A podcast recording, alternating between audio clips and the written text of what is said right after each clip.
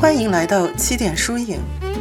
七点书影是一个基于旧金山湾区的文化社区公益组织，致力于为热爱文学艺术的人建立一个社群。我们通过分享一本书、观看一部电影，或是漫步一场展览，认识有趣的人，拓宽思想的边界。我们始终相信，无论在何时何地，人们都有被文学艺术关怀的需求。更多信息，敬请关注公众号“七点书影”，参与我们的活动。相关活动回放也将在“七点书影”播客中陆续推出，欢迎在各大泛用型播客客户端以及喜马拉雅收听。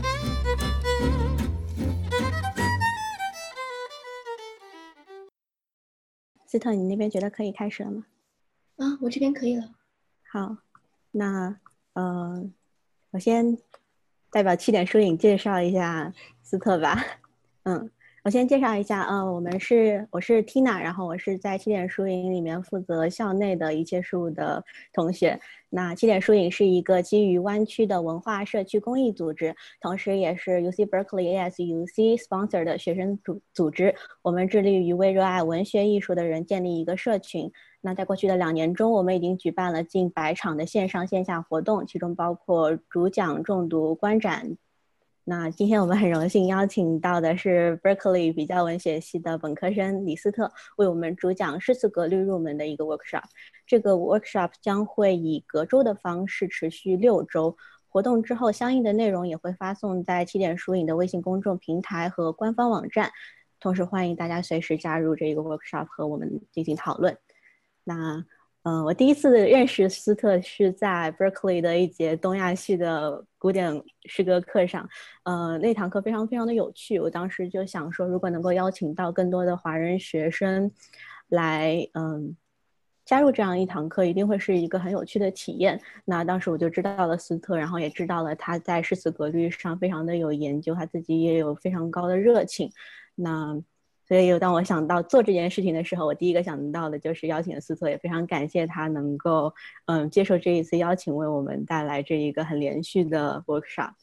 嗯嗯，我就话不多说，要请斯特自己介绍一下自己吧。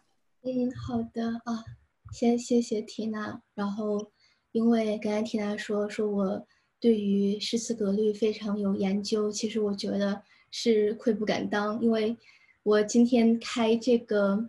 就是这个 workshop 也是希望和大家分享一下，然后因为我知道肯定就是嗯在座应该不是在座就在云上云端上的大家应该都是对诗词有兴趣，然后我也知道大家应该对诗词都有一定的造诣，所以我也不敢说我自己对诗词格律很有研究，我只是嗯一直以来都非常热爱诗词，所以也特别开心能今天把我这种。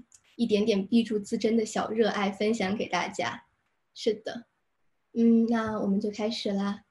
好，我先分享一下我的屏幕。嗯，那我在正式开始介绍诗词格律之前，我想先讲一下古典诗词这个文体。语言是表情达意的工具，菲茨杰拉德说过，这是所有文学之美的一个部分。你发现你的渴望是普世的渴望，你并非孤身一人，与人隔绝，你有了归属。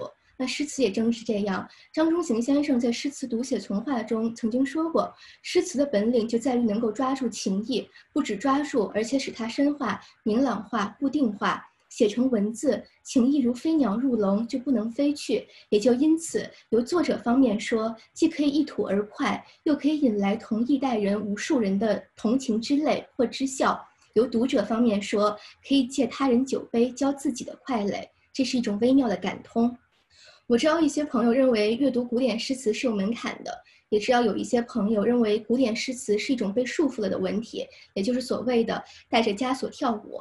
但我认为古典诗词是一种很包容的文体，这个包容不仅仅是题材上的包容，也是一种情绪上的包容。它尚可以承载非常沉重的家国情怀，比如我们都知道的“彼黍离离，彼稷之苗，行迈靡靡，中心摇摇”，是借蜀和稷抒发兴亡之感、家国之叹。而下可以承载平凡生活里的悲欢离合、喜怒哀乐，比如我们耳熟能详的“但愿人长久，千里共婵娟”，就代表了普天下所有有情人对于团聚的渴望。一首好的诗词，我认为首先应该是有情的，也一定是可以唤起读者的情感的。而正因为这种情感是共通的，所以我认为诗词永远不会挑选读者，而没有一种情感被排除在诗歌之外。所以我想先让大家看几首我个人认为非常有趣的诗词。啊，怎么回事？啊，就这里好了。那第一首是李白的《把酒问月》。青天有月来几时？我今停杯一问之。人攀明月不可得，月行却与人相随。皎如飞镜临丹阙，绿烟灭尽清辉发。但见萧从海上来，应知晓向云间没。白兔捣药秋复春，嫦娥孤栖与谁邻？今人不见古时月，今月曾经照古人。古人今人若流水，共看明月皆如此。唯愿当歌对酒时，月光长照金樽里。那在这首诗里，我觉得这首诗是一个非常李白的诗，也是，就是它非常满足我们，嗯，就是大家一般读者对于李白的这个构想。那李白叩问青天上明月来处，并且想象了古今异代同时分享这一轮明月的人们。然后这个今人不见古时月，今月曾经照古人。古人今人若流水，共看明月皆如此。这两句是化用了《春江花月夜》。江畔何人初见月？江月何时初照人？人生代代无穷已，江月年年只相似。因为月亮是永恒的，所以总会有人望着天空发出这样的叩问。那第二首诗是我觉得特别喜欢的一首诗。那这首诗就和大家，嗯，可能和大家一般人眼中的白居易不太一样。这首诗叫《拥不能》，是这样子的：架上飞无书，眼拥不能看。匣中亦有琴，手拥不能弹，腰拥不能带，头拥不能观。午后自请寝，午时随侍餐。一餐终日饱，一寝至夜安。饥寒亦闲事，况乃不饥寒。那么我们大家眼中的白居易，可能是，呃，《长恨歌》里面的白居易，可能是《琵琶行》里的白居易，可能是写下关义脉那些非常忧国忧民，或者是非常反映当时。呃，底层人或者是贫苦百姓生活状况的白居易，那么这首就是，呃，让我个人感到和千百年前这位伟大诗人有了一种共通。对，因为我自己本身也是一个很懒惰的人，所以我经常会想到说啊，就是这样，一餐终日饱，一寝至夜安，饥寒亦闲事，况乃不饥寒。然后最后两首是。呃，辛弃疾的两首词，我觉得特别可爱。嗯，他这两首词呢是辛弃疾给酒杯写的。那他第一首呢是，呃，他要戒酒了，然后他就跟酒杯说说啊，你不要再靠近我了，然后因为我要戒酒了。然后第二首呢就是他破戒，然后又喝了酒，然后就跟这个酒杯说说啊。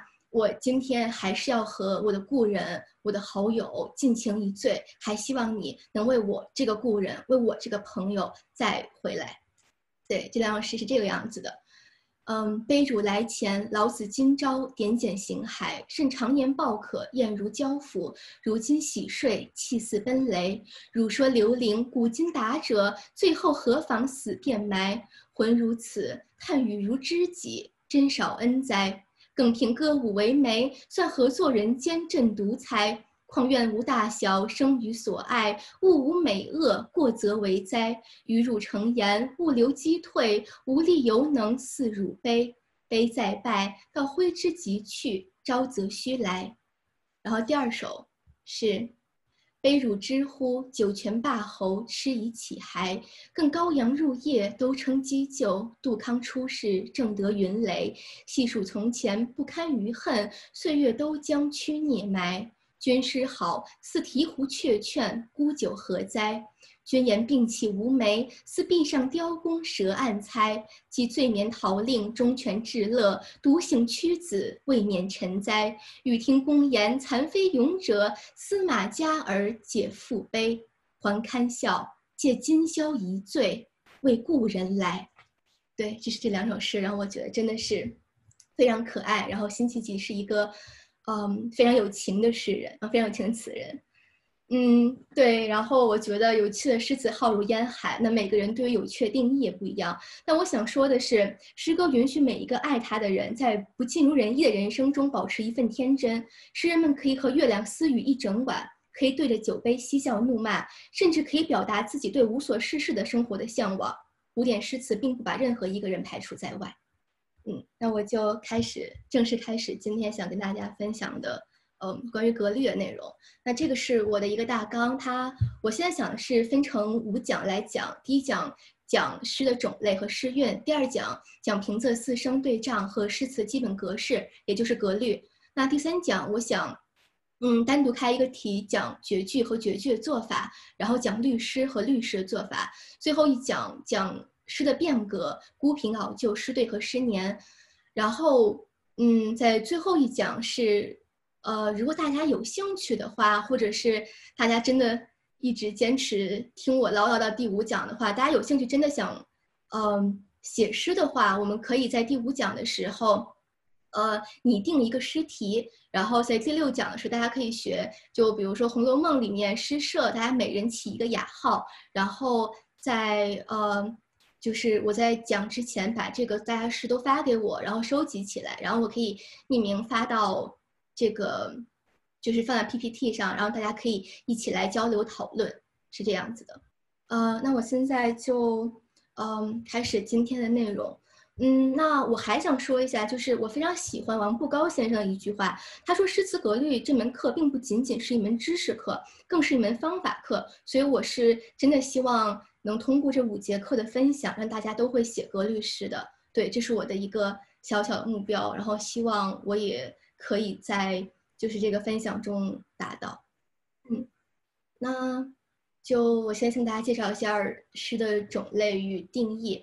那首先是旧体诗和新诗的定义。那新诗就是白话诗，是与旧诗以及几一切旧体韵文学。所区别设立一个新文体，那所谓旧诗指的就是在五四以前形成发展的诗歌文体，那就包括近体诗和古体诗。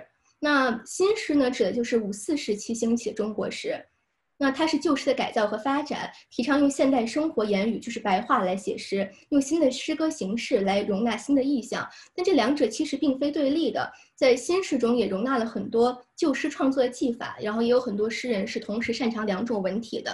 那我在这五节课的分享中，就，嗯，是指对于旧体诗进行一个嗯分享这样子，呃，那现在来稍微说一下旧体诗的种类，呃，从格律上来看，诗可以分为古体诗和近体诗。那古体诗呢，又称为古诗或者是古风；近体诗又称为今体诗。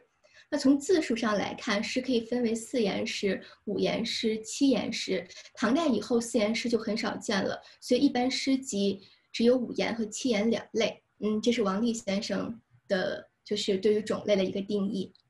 嗯，所谓的古体诗，古体诗是按照古代的诗体来写的。在唐人看来，从《诗经》到《语信》都算是古，所以所谓依照古代的诗体就没有一定的标准。但是诗人们所写的古体诗有一点是一致的，就是不受近体诗的格律的束缚。我们可以说，凡不受近体格律的束缚的，都是古体诗。所以。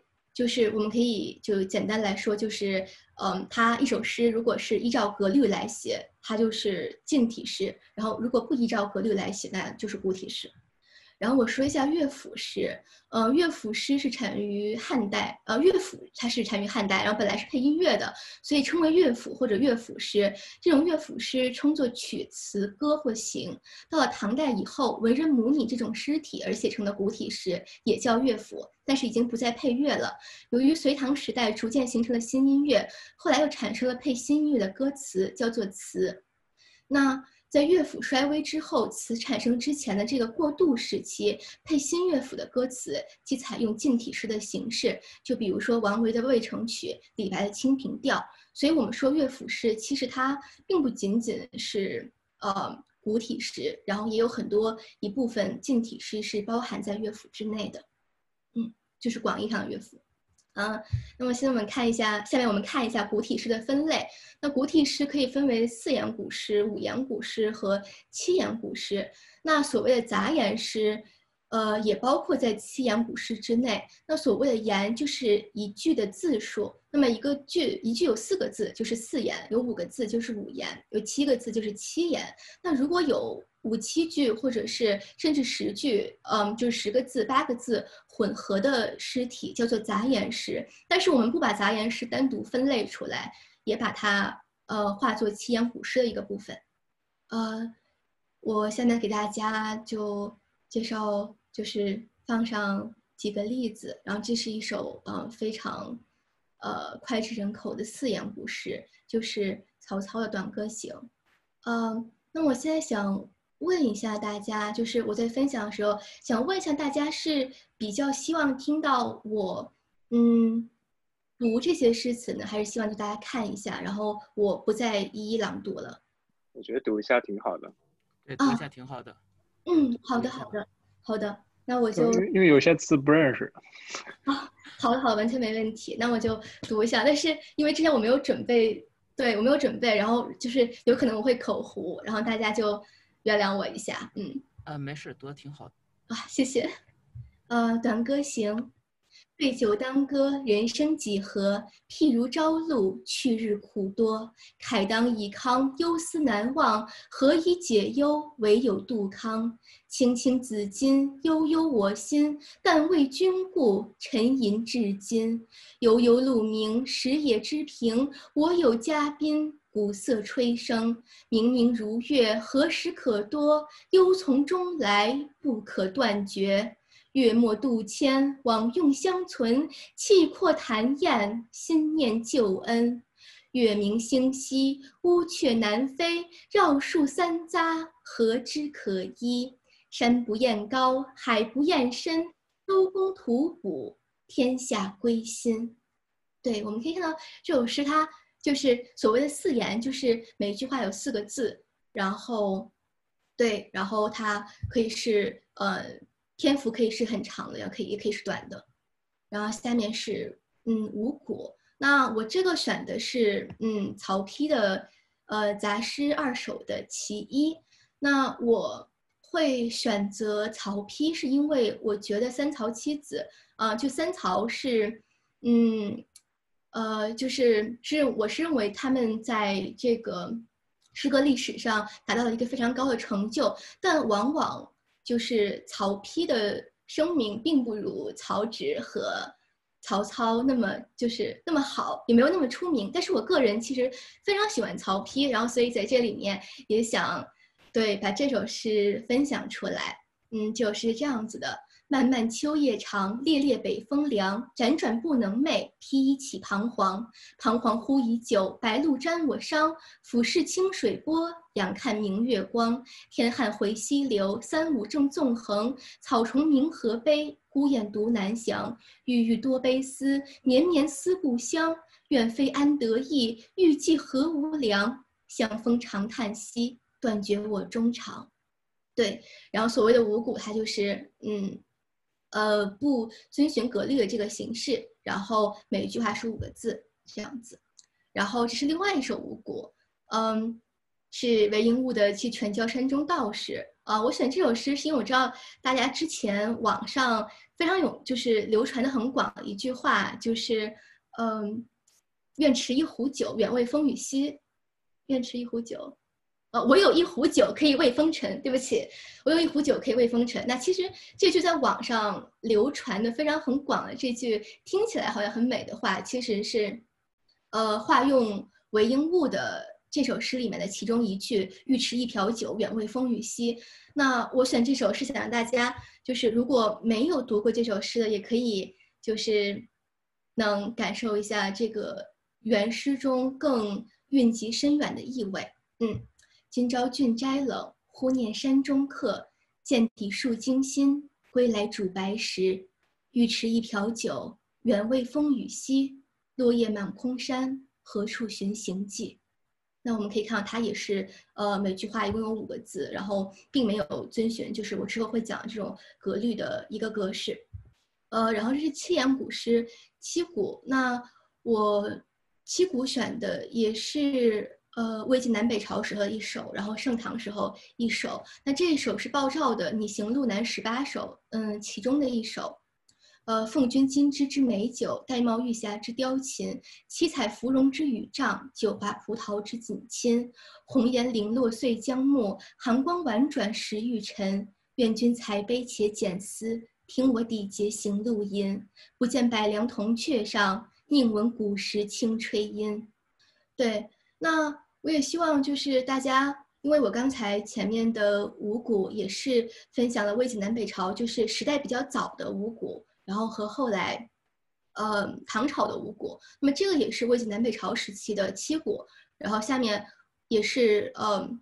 就是唐朝的七股，然后我想大家也可以就是稍微感受一下，就是时代不同，然后大家，嗯，就是诗人们在同一种题材中，他们写法的细微的差别。那七股唐朝我选的一首是李贺的《李凭箜篌引》，无丝蜀桐张高秋。空山凝云颓不留，江娥啼竹宿女愁。李凭中国弹箜篌，昆山玉碎凤凰叫，芙蓉泣露香兰笑。十二门前融冷光，二十三丝动紫黄。女娲炼石补天处，石破天惊斗秋雨。梦入神山叫神域，老鱼跳波受交舞。无志不眠倚桂树，鹿角斜飞失寒兔。对，那所谓的七谷，对，我们可以看到这个也是非常，嗯，就是每句七个字，然后它没有按照这个格律的这个写法来写，就是比较，就相对于格律是比较自由的这么一个文体。然后下面是杂言诗，杂言这是李琦的一首古意。嗯，男儿事长征，少小悠焉客。赌胜马蹄下，由来轻七尺。杀人莫敢前，须如魏毛节。黄云龙底白云飞，未得报恩不能归。辽东小妇年十五，惯弹琵琶解歌舞。今为羌笛出塞声，使我三军泪如雨。那所谓杂言诗，就是我刚才说的，他嗯，五七句就五七字的句子，或者是嗯，一会儿我要说的《将进酒》呃。就是三个字、十个字和七个字的这些句子，呃，掺杂在一起的，所以也叫杂言诗。但是还是把它分到七股的部分。然后这个是李白《将进酒》，因为我觉得，嗯，《将进》大家可能很熟了，然后也比较长，那我就不读了。嗯，大家可以看一下：“君不见黄河之水天上来，奔流到海不复回。”这个是十个字和。七个字的组合，然后后面“岑夫子，丹丘生，将进酒，杯莫停”是三字句，然后后面“五花马，千金裘，呼儿将出换美酒，与尔同销万古愁”也是三字句和七字句的这个搭配。然后我下面就想给大家再分享一下，就是近体诗的分法。那近体诗也被称作为近体诗，主要是分为律诗和绝句两种。那律诗又可以分为五言律诗、五言排律、七言律诗、七言排律。绝句可以分为五言绝句和七言绝句，呃，那我刚才说过近体诗和古体诗的不同是近体诗它有了，嗯，格律，对，但王立先生是束缚，我自己并不认为是束缚。那我认为他就是近体诗是呃依照格律而写的。那么所谓的五言和七言也是每一句的字数。那所谓律诗和绝句的区别就是律诗是每一句呃每一首诗八句话。然后绝句是每首诗四句话，那我要说的就是，嗯，五言排律和七言排律。那所谓的排律也是按照律诗的写法，就是它也是按照格律来写，但是的篇幅会更长。然后它除了首联和尾联，就除了第一句，呃，第一联就是前两句和最后两句之外，它也都是要对仗的。然后比如说。嗯，我觉得应该很多人都读过《红楼梦》。那《红楼梦》琉璃世界白雪红梅那一章，嗯，大家联诗的时候就连的是五言排律，然后七言排律相较于五言排律来说是比较少见的，但是也有，嗯，然后我一会儿也会给大家看一些例子，然后，然后这个是一首五绝，是李端的《听筝》，明筝金粟柱，素手玉房前。欲得周郎顾，时时勿拂弦。然后就是非常工整的，然后每句五个字，然后一共是四句。然后另外一首五绝，呃，是张祜的《何满子》：故国三千里，深宫二十年，一生何满子，双泪落君前。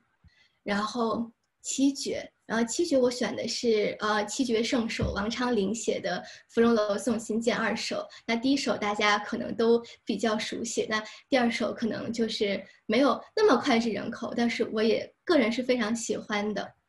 呃，剧单上是这个样子的：寒雨连江夜入吴，平明送客楚山孤。洛阳亲友如相问，一片冰心在玉壶。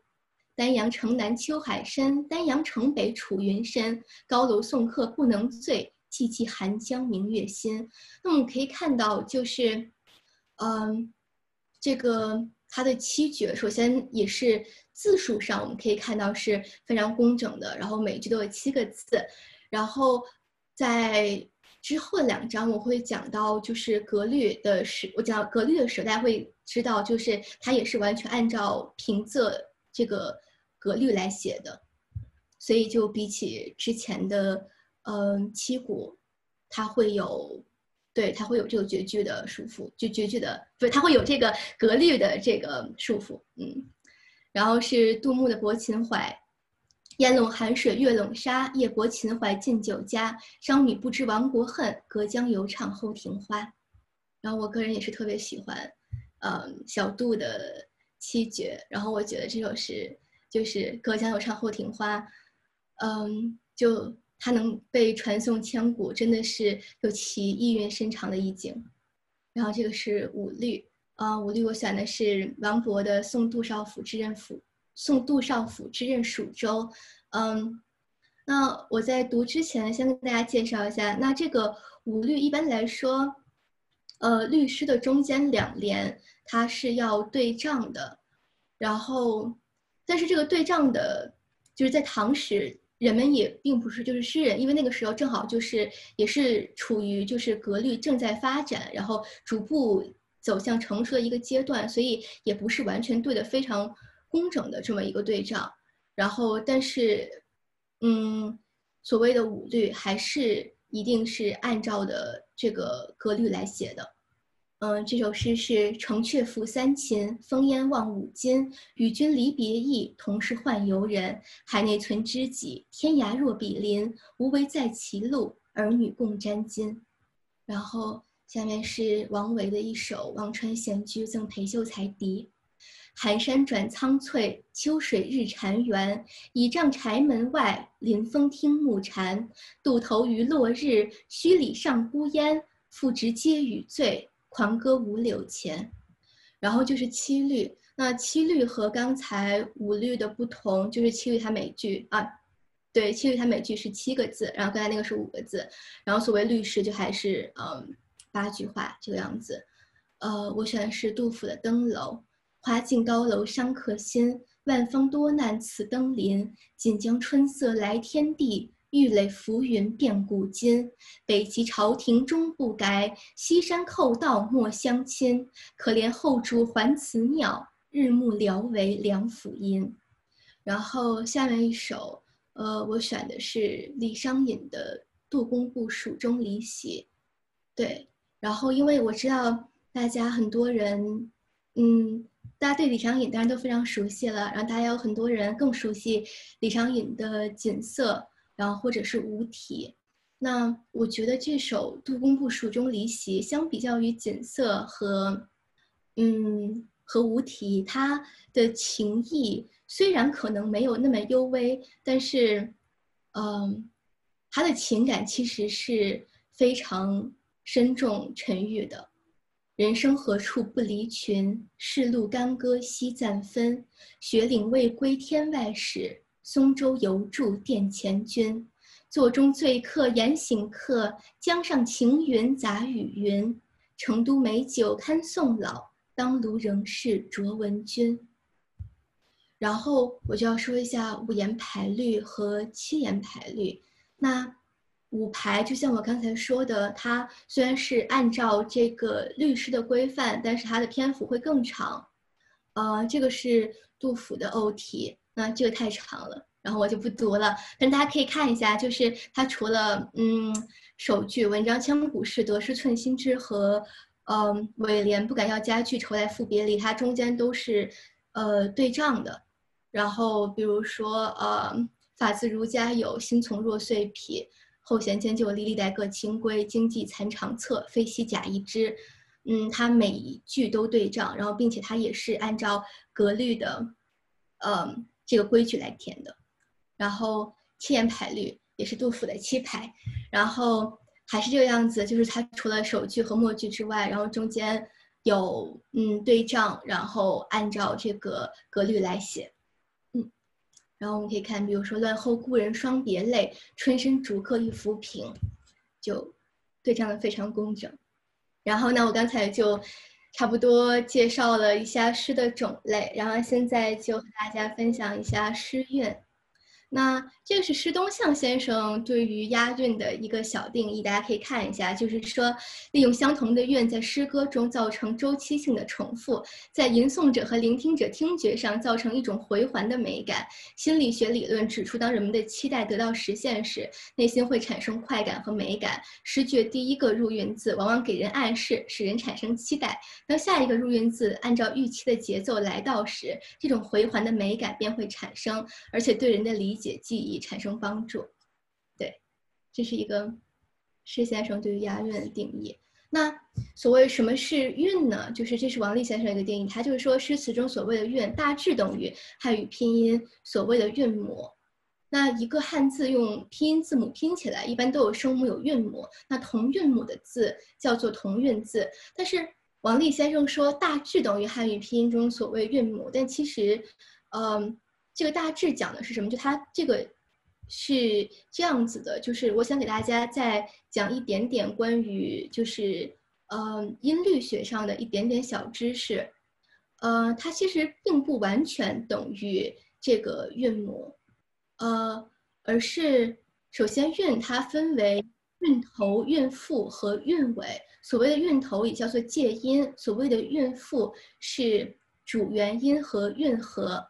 然后所谓的韵尾就是韵尾，然后我们所谓的介音就是韵头只有三个，就是一、乌、吁。然后每一个韵母一定有韵腹，但不一定有韵头和韵尾。那么我们所谓的押韵，它是指的韵腹和韵尾相同，即为同韵。也就是说，如果韵头是不一样的，它也可以被算算作同一韵部里面的字。对，所以并不完全。等于这个韵母，然后韵腹是，嗯，是，呃，韵母当中最为重要的一部分。像我刚才说的，它可以没有韵头和韵尾，然后但是每一个韵母里面都会有韵腹。那比如说我们说广，我标红的是韵头，标黄的是韵腹，然后标蓝的是韵尾，然后我们可以看。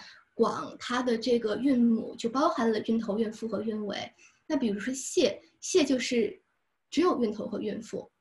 那比如说当这个字，然后它就是只有韵腹和韵尾，没有韵头。那么比如说大，就是大小的大，它是只有韵腹，既没有韵头，也没有韵尾。对，这大家其实就不用记，就只是知道一下就好了。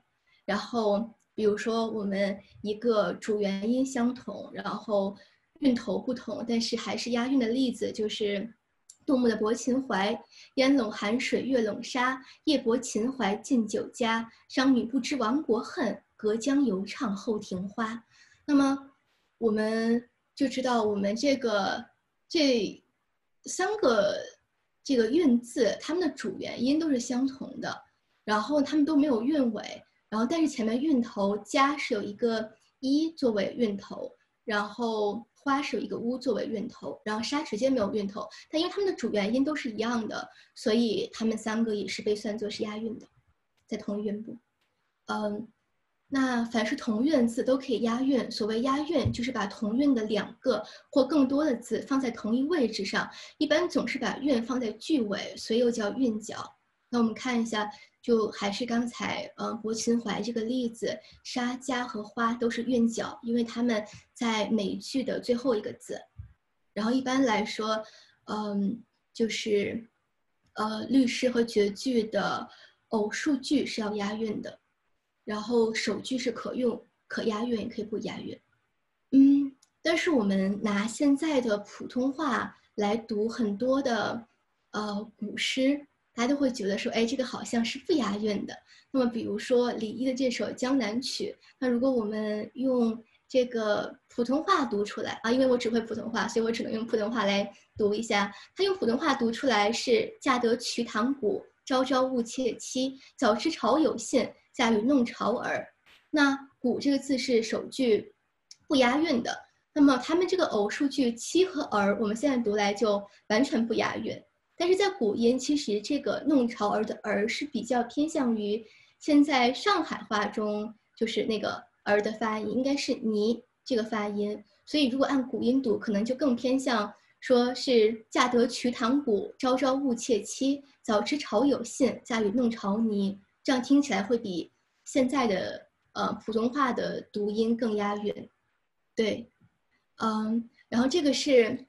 所谓押韵的规则，就是王立先生曾经说过，他说唐以前的人按口语押韵，唐以后的人按韵书押韵。也就是说，有了韵书之后，大家就也是有了一个新的规范，就怎么判断你的，呃，这首诗是不是押了韵呢？就看它有没有，呃，就是所谓就是韵脚上的字有没有在韵书上的同一个韵部。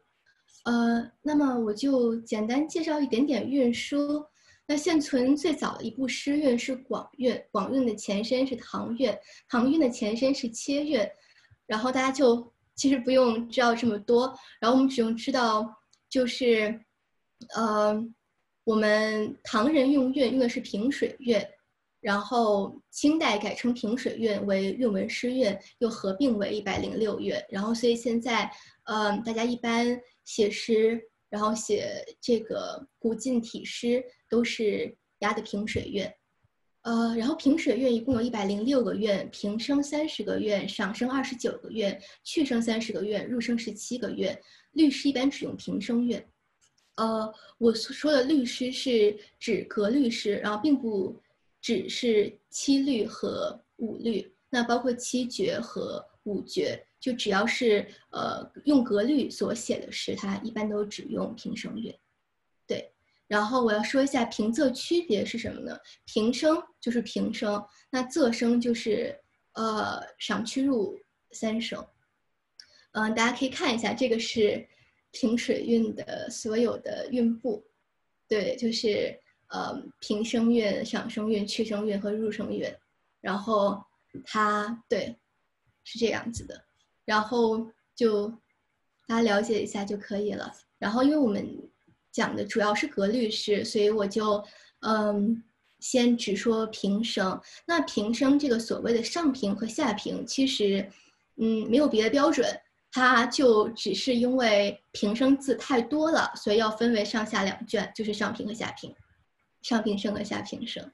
然后那么有就是我们可以看到就是这个。不管是平声还是仄声，它有很多的这个韵部。其实，我们按照现代读音来说，都是非常相同相近，甚至是同声字的。比如说，呃，我们看一东的这个呃韵字，它有这个风，呃，风流的风。然后二东有这个韵字，就山峰的峰。那我们现在用普通话来读，它两个声音是完全一样的。但是他们之所以被就是归结于两个韵部，那是因为就是在古代，他们的那个就是我刚才说的主平声，就是呃就是韵腹，所谓的主元音是不一样的。也就是说，我们现在用嗯普通话来读，虽然他们可能韵脚都一样，但是古音其实是有差别的。然后所以呢，这也就是呃所谓的用平水韵和。用现在的中华新韵的区别，那就是我们现在就是用普通话来分成的，呃，韵书当然也有叫中华诗韵，呃，中华新韵对，但是我一般不会用中华新韵来填，当然这个也是嗯现代诗的自由，就大家可以选择用普通话来填，也可以选择就是用平水韵来写，对。然后我自己当然是比较偏向于用平水韵来写的，然后近体诗的用韵和古体诗的用韵，近体诗是一韵到底的，古体诗呢就可以一韵到底，也可以换韵，甚至可以换几次韵。然后给大家看两个例子，然后第一个例子就是刚才我读过的这个杜甫的《登楼》，它是押的十二亲的韵。那我们在这个里面，辛、临、金、亲和银，它们都是同在十二亲这个韵部里的韵字。然后这个就是所谓的一韵到底，没有换韵。然后下面七股也是刚才我说过的李贺的《李凭箜篌引》。那李贺这首啊，因为李贺就被叫做诗鬼嘛，然后所以李贺的诗风也是这种非常绮丽诡谲的这么一种诗风。那他在《李凭箜篌引》这首诗中就频繁的换韵。那我们可以看到，就是。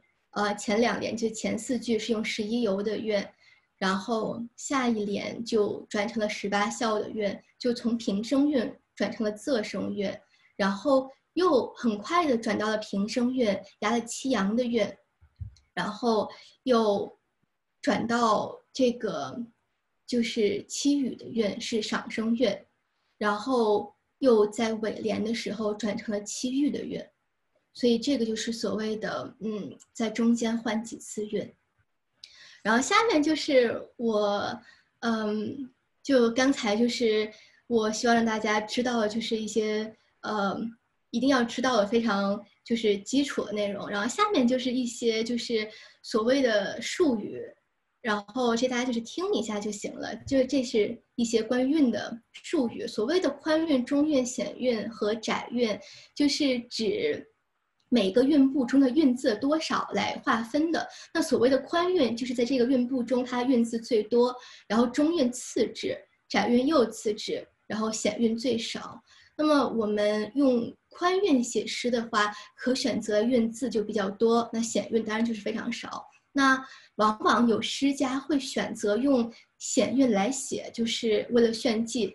对，就好像李斯特他弹钟一样。对，虽然我不弹钢琴，嗯，然后宽韵一般是四支一仙七阳八庚十一酉一冬十一真和七雨，然后这个是中韵，哎，我不知道刚才我好像点了什么，然后我把那个那个框点没了。好了，然后这个是中韵，然后这就是中韵韵部，就是呃韵字没有像宽韵那么多，然后所谓的窄韵就是韵字又次之，是这些。然后所谓窄韵就是三江九加三爻十五险，那险韵的韵部就是可用的韵字就很少了，因为就是常用的韵字就只有那么多。然后下面是几个，嗯，也是几个术语。那出韵，出韵也叫落韵或者是走韵，就是在律诗偶句韵脚上不用本韵之字，而用邻韵或他韵字。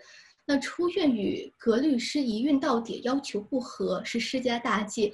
所以如果说诗出了韵，无论诗韵怎样高超，都是不合格的。那诗出韵与否，就要参照与其同时的韵字归部情况。对，就是，嗯，如果我们按照平水韵，就用平水韵。然后，当然大家想用那个，就是现在普通话的这个中原新韵，也可以用中原新韵来看这个韵是不是在同一韵部。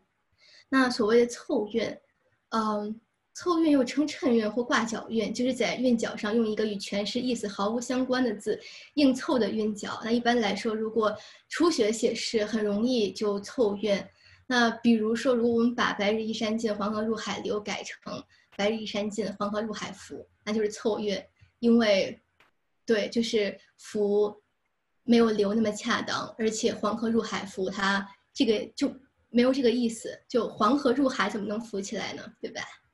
然后所谓的临韵，那王立先生在汉语诗律学中关于临韵的观点是这样子的：所谓临韵，就是指韵音相近者，因其余韵书排列上相邻，故名为临韵。那临韵是因为韵音相近而为临韵，并非是因为排列相邻而为临韵。那它排列相邻，却是因为韵音相近的关系。这个很绕啊，就是给大家看一下我前面说的。那就包括一东和二东，就是临韵。那在古代，那我们现在读可能觉得他们俩完全一样。那在古代，他们两个韵音也是非常相同的，所以这就是为什么他们两个相邻。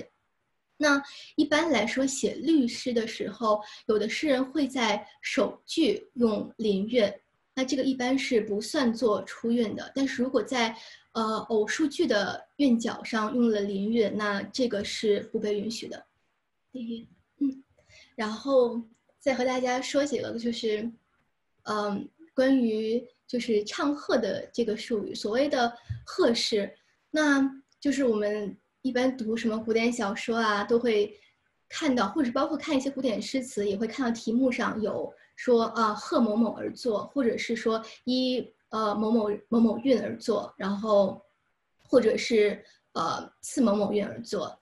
那所谓的贺诗，就是指作诗酬贺，不用被贺诗的原韵。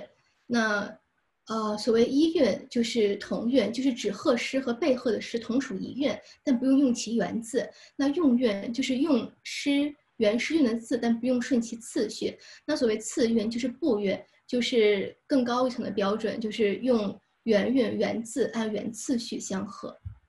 嗯，那么下面想给大家看一组神仙打架的诗，就是嗯，贾至的早朝大明宫城两省辽友，嗯。大家可以猜一下，就是在这组贺诗中有谁跟他跟贾至贺了？大家有想猜一下的吗？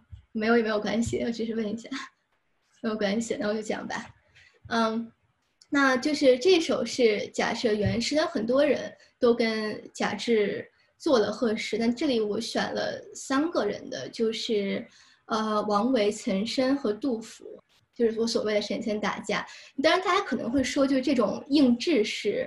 就是完全就是为了拍马屁而写的这些这组诗，可能是，嗯，认为是没有什么文学价值的。但是我其实我个人并不这么看，就是我认为他这首诗的文学性，呃，那当然有人可以说它文学性是因为这个题材而减弱了，但是我认为就是它不管是音律上的美感，还是对仗上的美感，都很值得我们去读一下。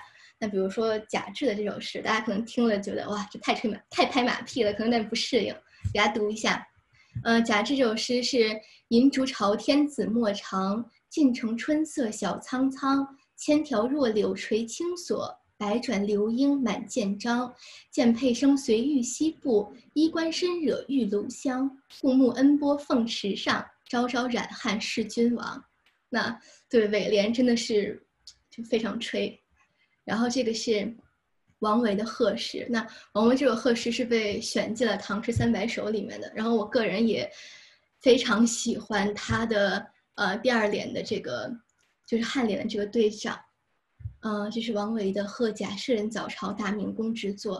降泽积人报小仇，上衣方尽翠云裘。九天昌河开宫殿，万国衣冠拜冕旒。日色才林仙掌动，香烟玉棒滚龙符。朝罢须裁五色诏，佩声归向凤池头。那我们可以看到，这两首诗是完全没有用同一个韵部的韵字的，所以它就只是一个呃最基本的贺诗。他们但他们的题材都是相同的。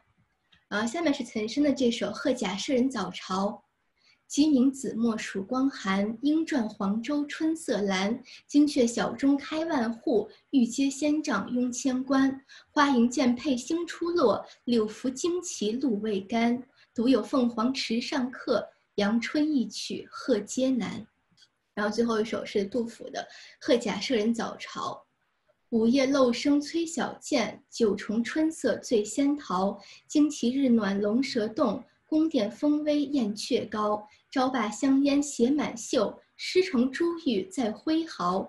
欲知市长丝纶美，池上鱼金有凤毛。那么我们可以看，就是，呃，大家一般都会觉得说，杜甫真的是因为杜甫的诗被称作是诗史，就是他客观的。呃，或者说非常忠实的反映了当时，呃，这个呃民众，尤其是底层民众的这个生活状态，然后，呃，也记录了当时的很多的这个呃历史事件。那么这首就是呃杜甫为数不多的一首应制的诗。那对，就像我说的，我还是认为它其实是非常有音律和对仗上的美感的。然后，那我们再说一下次韵。那所谓的次韵，就是用，呃，在韵脚上同一个位置用完全相同的韵字。那我们可以看到，嗯，不好意思，我经常说我们可以看到哈，就是，嗯，我选的这个两首是吴伟业的《琴和感旧》前两首和郁达夫次梅村的，不好意思，和郁达夫次梅村的《琴和感旧》的《春江感旧》。那吴伟业的就是吴梅村的原《琴和感旧》是一组诗，它一共有四首。然后达夫呢也刺了四首，但是因为，嗯，我觉得我们时间有限，所以我只选了前两首。那么我之所以选，嗯，达夫这首诗，就是我们可能都知道，达夫他也是，就是郁达夫他也是写新诗的。那就像我，嗯，在一开头说的，就是，呃，在五四时代，他们有很多，呃，写新诗的诗人，其实对于，嗯，旧诗上的造诣也是非常高的。那比如说。就是郁达夫，他明显就是其中的一位。那梅村的《琴和感旧》的原诗是这个样子的：白门杨柳好藏鸦，水到扁舟荡桨虾。金屋云深无古树，玉杯春暖上湖花。见来雪碧低团扇，近处疑嗔响电车。却会石城吹笛夜，青葱容易别卢家。第二首是。游必迎来是旧游，尊前不出被花愁。缘知薄幸应逢恨，恰便多情换却休。故向闲人偷玉柱，浪传好语到银钩。五陵年少催归去，隔断红墙十二楼。嗯，他第一首用的韵字是押，嗯，斜。当然，如果就是我比较喜欢读霞了。因为听起来会比较押韵一点，鸭霞花车和家，然后那我们可以看到梅村呃达夫在同样的地方也用了同样的韵脚，然后包括呃第二首它的韵脚是游愁修沟和楼，那达夫也是非常忠实的用了同样的呃韵脚，这就是所谓的词韵。那再给大家读一下达夫的两首诗：故人门向指栖鸦。杨柳扶疏影上霞，鹏鸟归来天外始，河阳凋尽镜中花。杜鹃此日空啼恨，烟月春宵亦驻车。泥落可怜双燕子，低飞犹傍莫愁甲。哦，不好意思，我刚刚可能把鹏岛读成了朋友，对，但是大家就知道这个意思就好了，不好意思。然后第二首是“仙山春梦寄前游，不把王情怨莫愁。小婢曾通花里约，老奴难耐径边休。绝无消息传青鸟，认得啼痕在玉钩。闻说侯门深似海，绿珠今夜可登楼。”那呃，这达夫这两首诗，他嗯，莫愁和绿珠其实是嗯两位。就是古时候的女子，然后达夫这个也是用了很多典故，但是我们今天就先不讲了。我会，呃，用典这一块儿，我会在之后的就具体怎样写诗，会在呃绝句和律诗的分享中再给大家细说。然后就是分韵，分韵是，呃，就是作诗的方式之一。然后就是指作诗时相规定若干字为韵，个人分沾韵字，一韵作诗叫做分韵，亦称复韵。那古代诗人联句是多用之，后来不限于联句。就比如说白居易的“花楼望雪明艳赋诗”，素壁连题分韵句，红炉寻饮暖寒杯。县韵，那县韵就是唐代之后，那科举考试为了考核应考者作诗的能力，那考官经常会限某一个韵部或某几个字，让这个考生来写诗，这叫做县韵。然后另外呢，文人雅集作诗也经常限用某韵或某几个某几个字，以显现个人的财力。嗯，然后这个是大家都非常熟悉的《红楼梦》的，呃，一回秋霜斋偶结海棠社，恒无怨夜拟菊花帖。那我们可以看到，就是迎春说，那也不必随一人出题献韵，那出题就是出题，献韵就是献一个韵部。然后，那这个在他们写诗的时候，然后。那迎春道这么着，我就献韵了。说到走到书架前，抽出一本诗来，随手一接，这首诗竟是一首七言律。地狱众人看了，都该做七言律。迎春演了诗，又向一个小丫头道：“你随口说个字来。”那丫头正倚门站着，便说了个门字。迎春笑道：“就是门字院十三元了，起头一个院定要门字。”说着，又要了运牌匣子过来，抽出十三元一屉，又命那丫头随手拿两块。那丫头便拿了“盆”“魂”“横”“婚”四块来。宝玉道：“这‘盆门’两个字不大好做呢。”那我刚才读这一段，其实有很多就是我们刚才所说到一些术语。那比如说，嗯，他们这个诗社要定是写什么诗，他就去。拿出了一本诗来，随手一翻。那这首诗是一个七言律，所以这次大家也要做七言律。然后他又问这个小丫头，让她说一个字。那丫头说的是“门”，那“门”这个字是归了十三元这个韵部，所以他们第一个韵就定了是“门”这个字。然后又拿了这个韵牌的匣子，然后把十三元那个抽屉拿出来，然后让这个小丫头拿了四块出来，然后是门。魂横婚这四个字，然后所以就按照这个顺序来写，然后这个大概就是我今天想给大家讲的所有的内容。想问一下大家还有什么想问的吗？或者是有什么问题，或者是有什么想和我们分享的吗？我先把屏幕停止共享了。八十三，哇，我讲的好快呀！不好意思，可能刚才有点紧张，然后说话速度就很快，所以大家有什么？想要问的或者是想要说的吗？如果大家有什么问题，然后没有办法打开麦克风的话，可以发在 chat 里面。不好意思，我刚才说话是不是太快了？应该大家中间打断一下我，然后我就可以说的慢一点。然后可能是因为我在紧张的时候，或者是呃读到自己比较熟的时候会。嗯，比较下意识的讲快一点，然后有的时候可能大家没有听清啊，或者是，嗯，有的没有就是准确捕捉到的时候，然后大家可以跟我说一下，打断我一下。大家有什么想问的吗？在 chat 里有一个人说你读诗很好听啊，谢谢，谢谢。对，我还觉得就是我有时候会紧张，然后会口糊，就会读错字，然后就。可能有时候会影响大家听诗的美感，但是，对，谢谢你夸我。那现在有问题吗？啊，古诗中哪些特质吸引了我？平时会写诗吗？啊，我会的。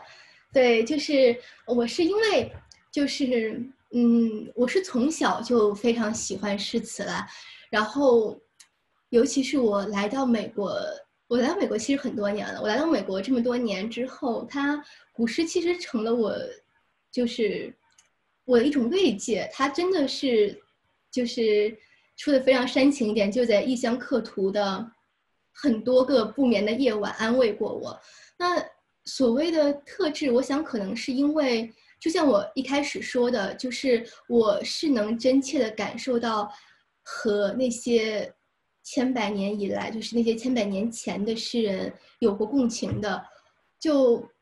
我认为这个就是古诗的美吧，就是你可以和那个看起来遥不可及的人，呃，分享同一种情感。然后，当你在呃异乡的路上有了这些离愁别绪的时候，你会发现，嗯，诗中已经有人把这种情感写进去了。然后你在读出那种诗的时候，也会能感受到，说啊，我并不孤独，是这样子的，呃。对大家还有什么问题吗？我不知道我有没有说清楚。然后，对，呃，就是你觉得哪一种诗体比较适合入门的新手来创作？啊，我自己会呃觉得是绝句，呃，就是五绝和七绝，呃，因为是这样的，就是呃，我为什么？就是包括我这节课也是先开了这个格律诗，而不是先开古体诗呢？就是因为在没有一个标准的这个束缚下，如果一个初学者他可能没有读过这么多诗词，或者是嗯没有对这个题材有一定了解的情况下，就很容易写成顺口溜。就是有很多，比如包括我们现在的古风歌，那。如果说就你要是硬说说古风歌，它也是古就是古体诗的话，其实是就你当然可以这么说了，因为它也是不按格律来写的。但是其实如果大家读诗读多，就会发现其实呃并不是这个样子的。就是正因为古体诗它没有这个所谓的这个格律的标准，所以它其实在我认为是会更难的。然后所以我就会认为，那其实这个绝句。的这个平仄并不难，然后它又只有四句，所以其实是特别适合这个新手，然后或者是这个初学者来练习的。嗯，对。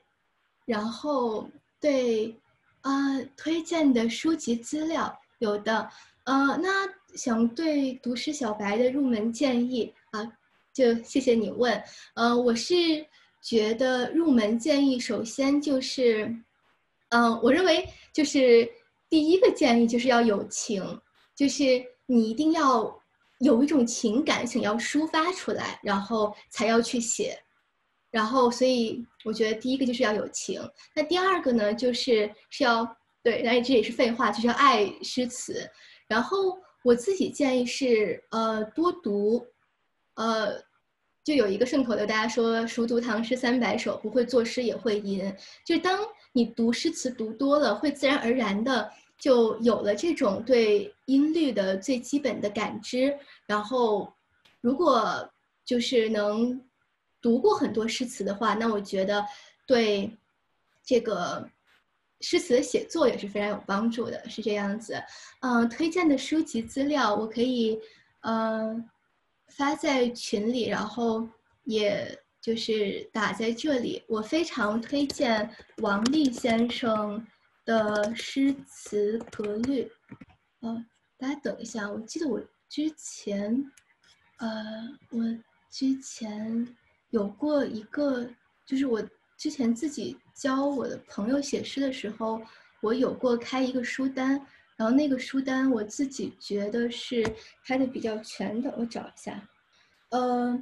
是沈德潜的《古诗源》和《唐诗别裁集》，然后呃龙余生的《唐宋名家词选》，然后近三百年来名家词选，《宋诗精华录》，然后这个是写诗的，然后写词的话，我我们今天没有讲到词，那我就呃可能后面再分享吧，呃然后这。呃，诗画之类的，我推荐言语的《苍狼诗画》、钟嵘的《诗品》和钱钟书的《谈艺录》。我一会儿会把这个，嗯，这个书单发到发到这个聊天框里。嗯，对，然后格律的是诗词格律，然后诗词格律概要，诗词格律十讲，然后嗯。龙余生的《唐宋词格律》，嗯，但是龙余生的《唐宋词格律》是写词的，大家就是可以看一下，因为我们现在主要就这五节课讲的是写诗，之后可能会讲写词。然后施东向先生的《诗词格律初阶》，初阶。然后如果大家想看对对子，就是想学对对子，因为。我后面也会讲，就是律诗它中间两联是要对仗的，可以先去读一下《笠翁对韵》和《声律启蒙》，就是大家可能都读过，就是天对地，雨对风，大陆对长空，山花对海树，赤日对苍穹，就这种，可以先读一下，然后看一下大家古代人大概都是怎么就是对仗的。我也觉得是初学，嗯，非常好的资源。然后读诗的话，刚才我也说了，然后。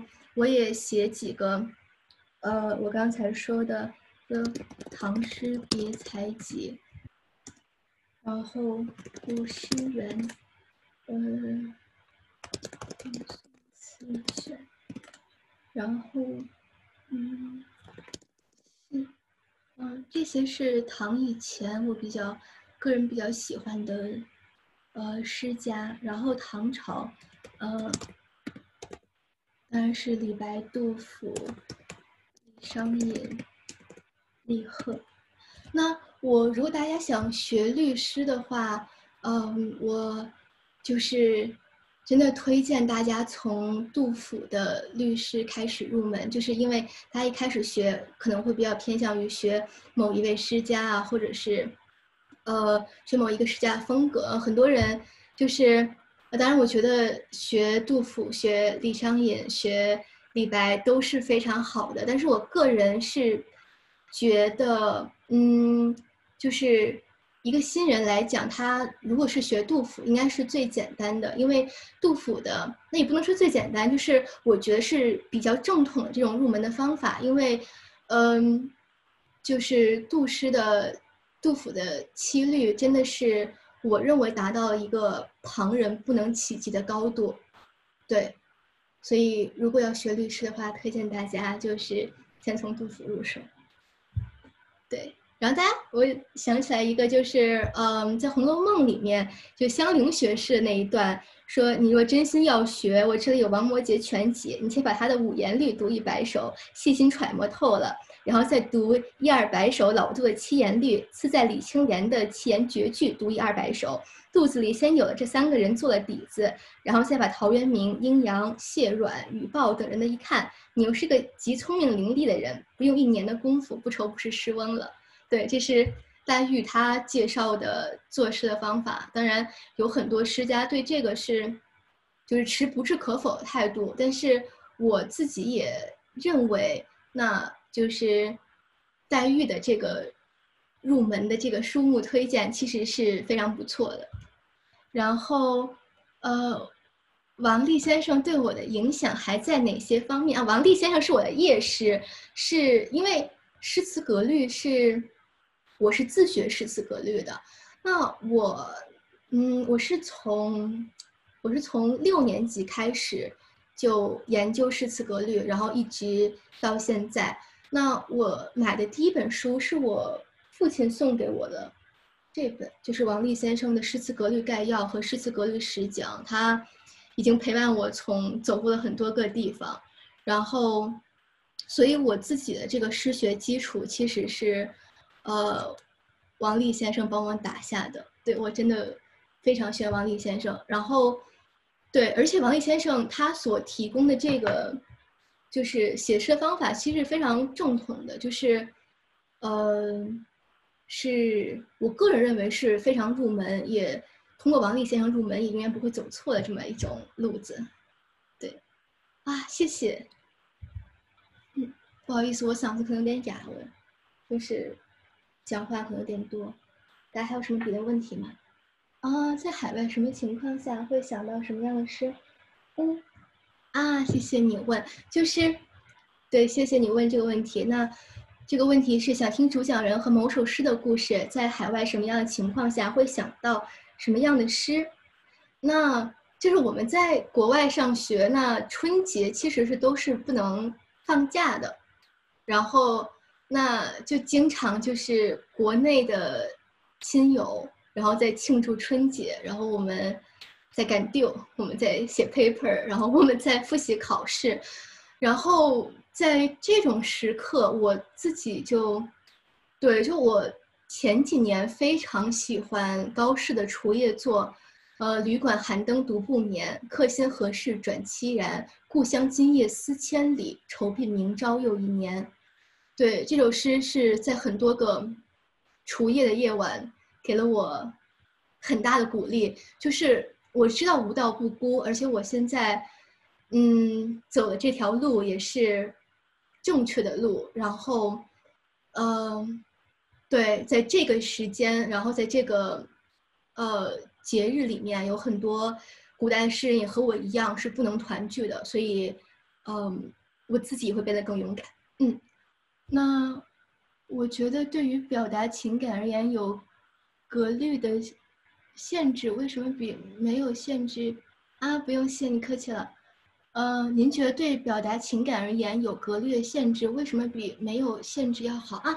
我觉得，就是我觉得情感是不分贵贱的，所以我没有认为就是表达情感对于表达情感有格律的限制更好。那我觉得。它格律的好在是什么呢？就格律是个公式啊，就是格律是一个你可以随时往里面套的东西。那对于一个初学者来说，只要是格律合了，那它的音韵就已经是，就它的音乐已经达到一定高度了。就是所谓的格律，它并不是限制情感的，而是它帮助这些所谓的就是，呃，我不能说是初学者，但是我认为就是格律提供了音律学上的美感。就是如果一首诗是照着格律来写的，它一定是听起来它这个音韵回环往复是有一定的美感的。所以格律就是等于是帮助了这样一种音律上的美感。那。呃，表达情感而言，我认为就是不管写诗填词，还是古体诗、近体诗，然后填词，然后写曲子，就都是很好的表达情感的。那格律只是，嗯，作为初学者来说，我推荐大家先学格律诗，是因为有了格律之后，大家懂了格律，才能知道这种就是呃平仄四声、循环往复的。这种听觉上的美感和享受，嗯，对于写诗而言，有格律比没有格律要简单。对我自己是觉得是这样子的。对，有格律的话，就等于说有了一个标准。那有了一个标准，你当然上了这层标准的台阶，你就已经站在一定的高度上了。那比如说没有格律，写古体诗，那很可能就是你写出来诗，大家读完之后会觉得说啊，可能就是，嗯。不管是音律上还是文学性上，没有呃那么强烈的共鸣，是这样子的。嗯，谢谢你，谢谢斯特的分享啊。我想问一下，呃，就是可能针对之前的一些呃回答吧，就是呃，我听说有一种说法，说是绝句虽然比较容易上手，但是好像说写的出彩的话，律诗是不是要更嗯？就是可能更容易写的出彩一点，我好像有听说过这种说法，不知道你有什么呃评论吗？啊，我是觉得，呃，就是如果问我的话，我个人是觉得一首诗想要写的出彩都很不容易，就是不管是绝句和律诗都很不容易。我认为他们的，嗯，难度是大致相当的，而且也看就是这个写诗的诗人更擅长写哪种文体。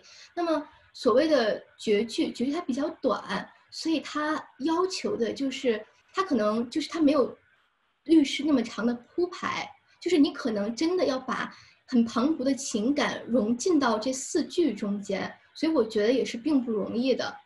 然后，但是呢，那律诗呢，就是所谓的写好，那律诗也是不能水词儿的。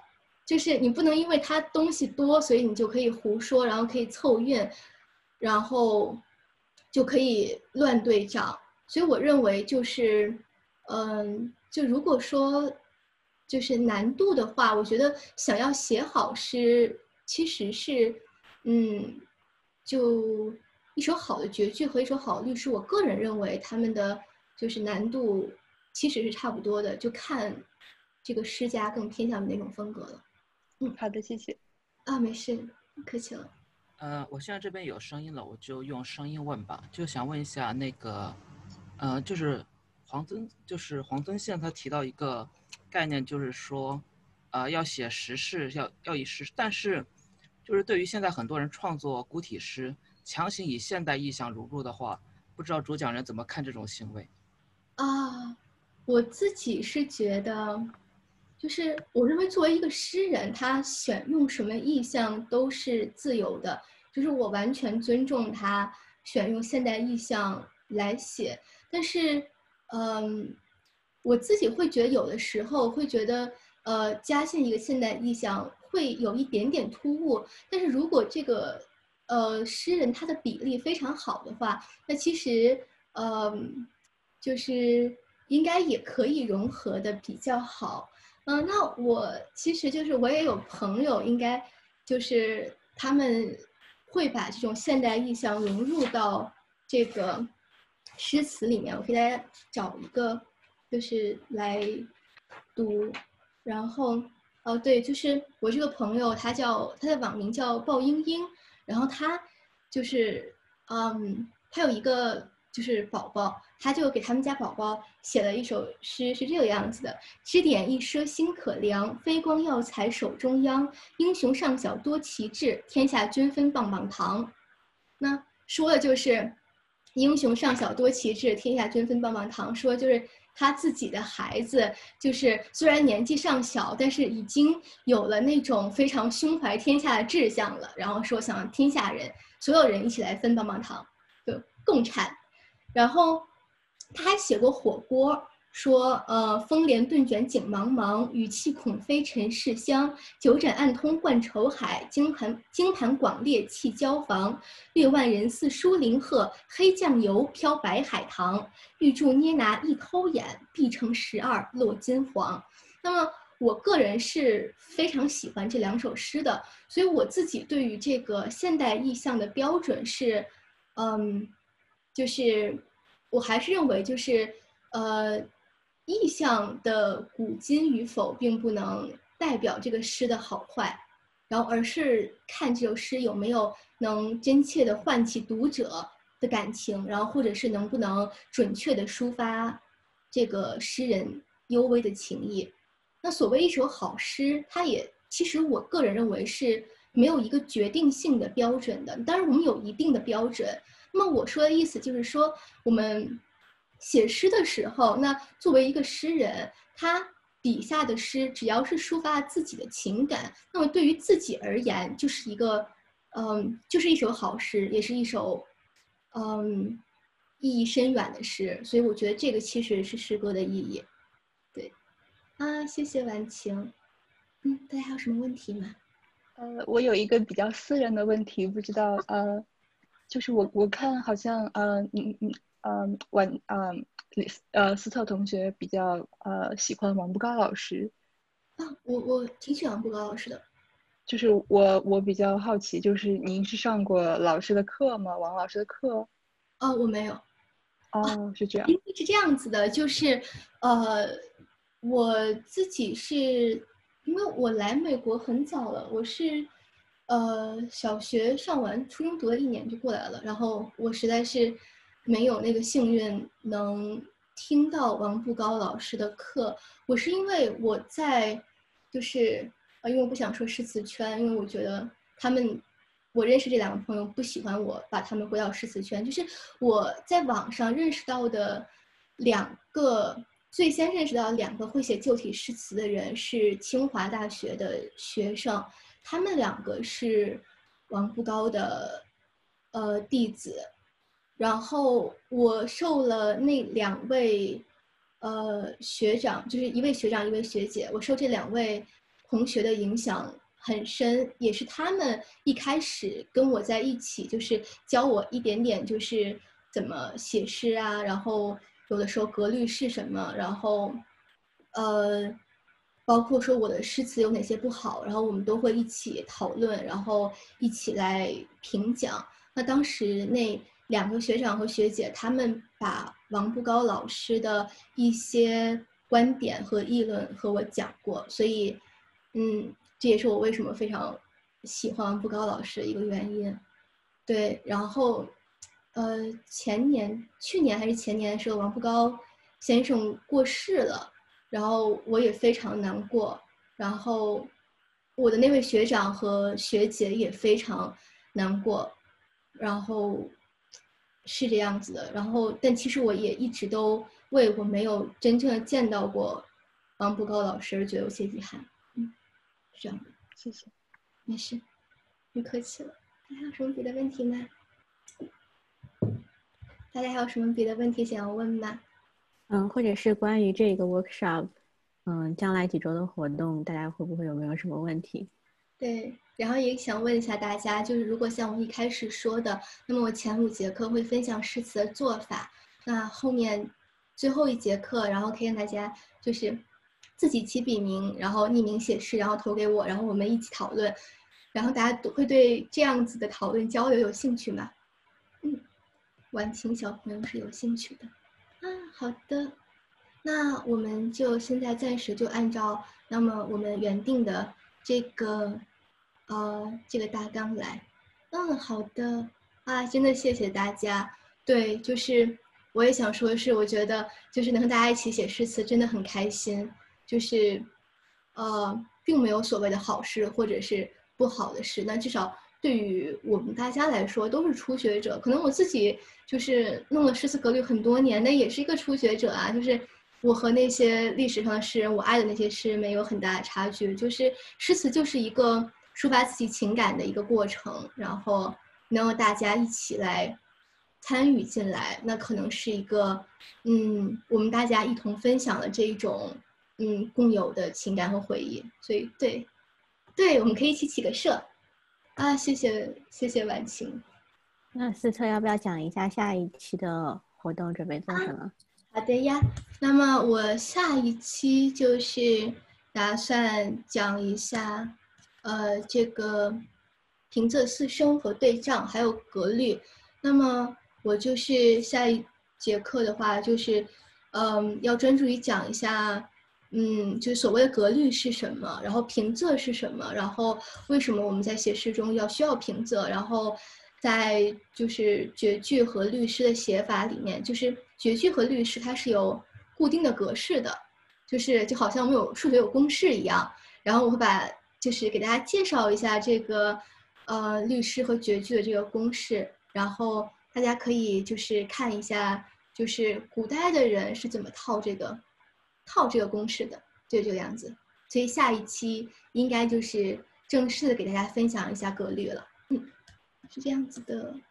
嗯，然后之后我就是像说的嘛，就是会，呃，律诗和绝句每个单独拿出来讲一次，然后会，呃，就是在统一的说完格律之后，我会把。呃，这两种不同的这个，嗯，诗体再拿出来啊，不是那个诗体，就是诗词的诗的题材，然后把这个再拿出来给大家单独教一下，就是，嗯，对，会仔细的，嗯，再讲一下这个样子。然后最后一节课就是会讲一些诗的变革，然后比如说熬旧，就是某一个地方它有一个平仄错误，那么怎么在下一个。句子当中，就是在更换一个平仄的声音，然后救它一下，然后也被称之为是合律的，就是这些，嗯，呃，有变革的题材。是的，应该现在想的就是这样。大家还有什么问题吗？感觉我这个两个灯真的让我的脸上好像很油的感觉，尤其是两个灯，嗯，把灯调一下。好。哎，那如果没有什么问题的话，今天就这样。嗯，好的。对，我们这个活动是有一个微信群的，如果还没有在那个群里的话，可以通过找到七点书影的呃微信公众号，然后在里面有这一次活动的群，我们可以把今天有的一些内容和以后会有的一些呃预告都放在那个里面。是的。然后我自己也在群里，然后大家有什么就是想呃分享给我的，或者还有什么疑问想问我的，也可以加我的微信，然后。嗯，对，然后来问我是，我把我的微信也放在这里，然后我也可以还没有进群的，我也可以拉大家进群。